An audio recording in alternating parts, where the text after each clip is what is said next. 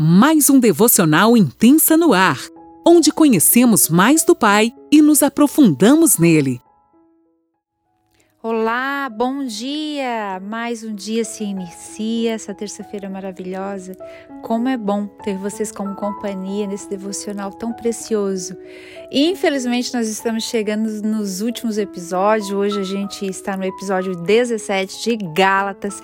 Hoje é capítulo 6, versículo do 1 ao 6. Vamos lá então, vou estar lendo na NAA, você pode me acompanhar. Irmãos, se alguém for surpreendido em alguma falta, vocês que são espirituais, restaurem essa pessoa com espírito de brandura e cada um tenha cuidado para que não seja também tentado. Levem as cargas uns dos outros e assim estarão cumprindo a lei de Cristo. Porque se alguém julga ser alguma coisa, não está sendo nada, engana a si mesmo, a si mesmo. Mas que cada um examine o seu próprio modo de agir e então terá motivo de gloriar-se unicamente em si e não em outro, porque cada um levará o seu próprio fardo. Até aqui. Então, a gente vai falar um pouquinho aqui sobre um auxílio mútuo e responsabilidade pessoal, daquilo que a gente realmente é responsável. Nós somos responsáveis por todas as nossas atitudes. Amém? Você entende isso? Paulo termina no capítulo 5 nos exortando sobre ter inveja, o ciúme uns dos outros, comparação, enfim.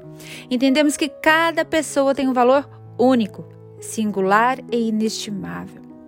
E aqui, né, no versículo 1 desse capítulo 6, a gente vê Paulo dizendo para a gente aprender a lidar com o pecado uns dos outros. Ai, ai, ai.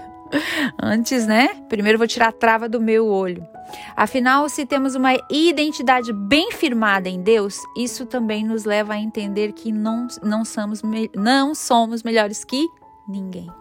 Então preste atenção.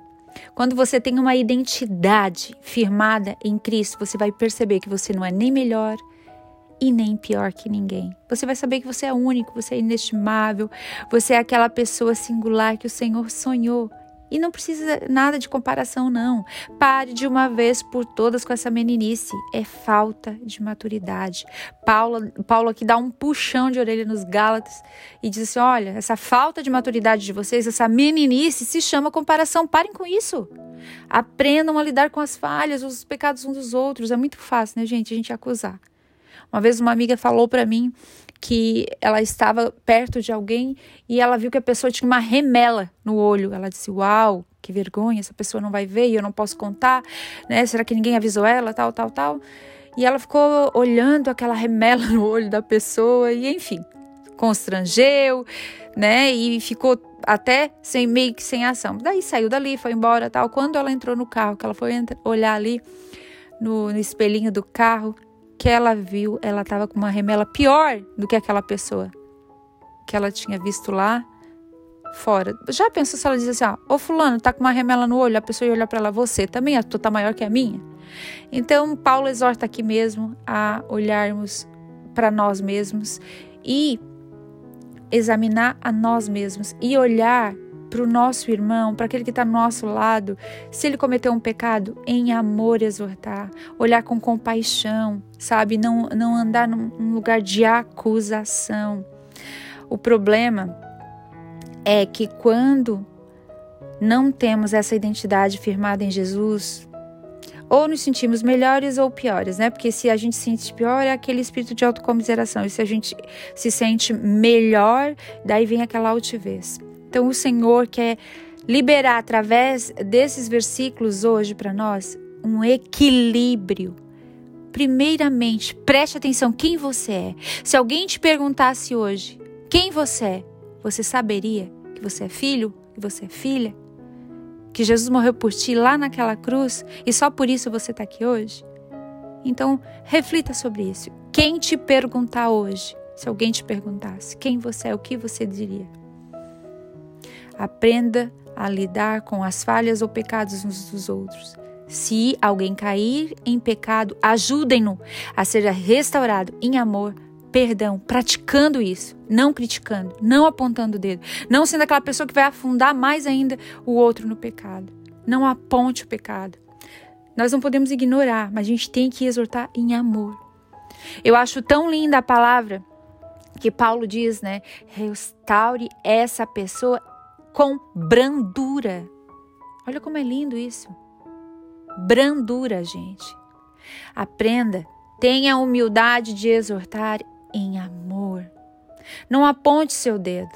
Saiba que estamos todos, todos, e é do verbo, não, não é nem verbo, né? Todos é todos, gente. Não é nenhum nem outro, são todos. Todos nós somos sujeitos de passar pelo mesmo pecado, ou pior, ou um diferente, ou um semelhante, não importa. A palavra fala que aquele está de pé, cuide para não cair, né? Então, confrontar o pecado de alguém e carregar os fardos uns dos outros sem esperar nada em troca. Eu vou fazer isso simplesmente por amor. Sabe, de repente você sentar com um amigo e dizer assim: olha, não fique assim. Você vai vencer isso, vou te ajudar em oração, você está errando. E saiba que eu também tenho lutas, sabe? Não, não coloque a pessoa num lugar de ah, a ponto de empurrá-la para o inferno. Exorte em amor. Seja uma pessoa que tenha empatia. Seja uma pessoa que de, é, transborde o amor do Pai. Confrontar o pecado de alguém e carregar os fardos uns dos outros sem esperar nada em troca. Isso é o que Paulo nos ensina aqui. Apenas pelo amor do Pai em nós. É, foi por isso que a gente foi encontrado, foi por, por esse amor, gente. Não tem, não tem outra explicação. Se não fosse o amor de Deus por nós, nós não estaríamos aqui hoje. Esse amor ágape, esse amor que nos encontra, que nos ama, que nos levanta todos os dias e não espera nada em troca. E é esse amor que o Senhor quer que nós amemos uns aos outros. É nesse caso que você carrega o fardo uns dos outros em amor. Cada um deve também carregar o seu próprio fardo. Talane, peraí, é o meu próprio fardo ou os dos outros? Cada um leve o que Deus designou para si. Aqui ele está tentando dizer assim: olha, ajude o seu irmão a carregar o fardo dele, mas carregue o seu próprio fardo. Deus não dá nada que a gente não possa carregar.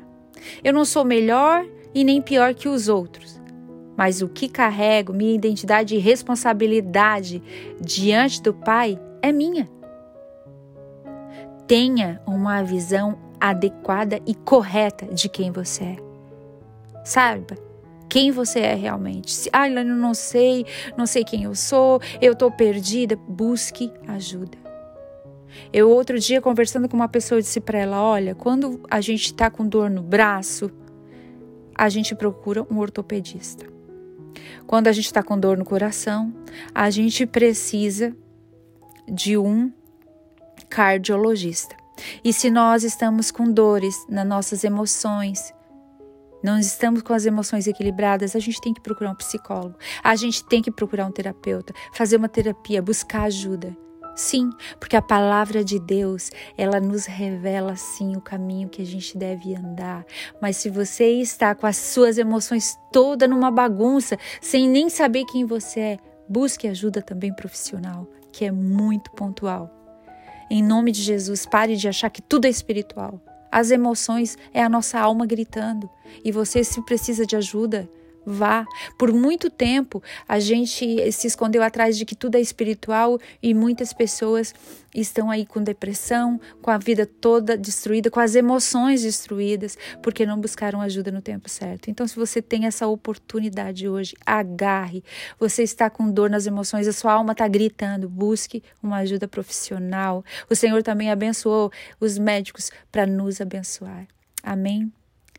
E quando alcançarmos essa maturidade, Sejamos generosos uns com os outros. Vamos carregar os fardos uns dos outros.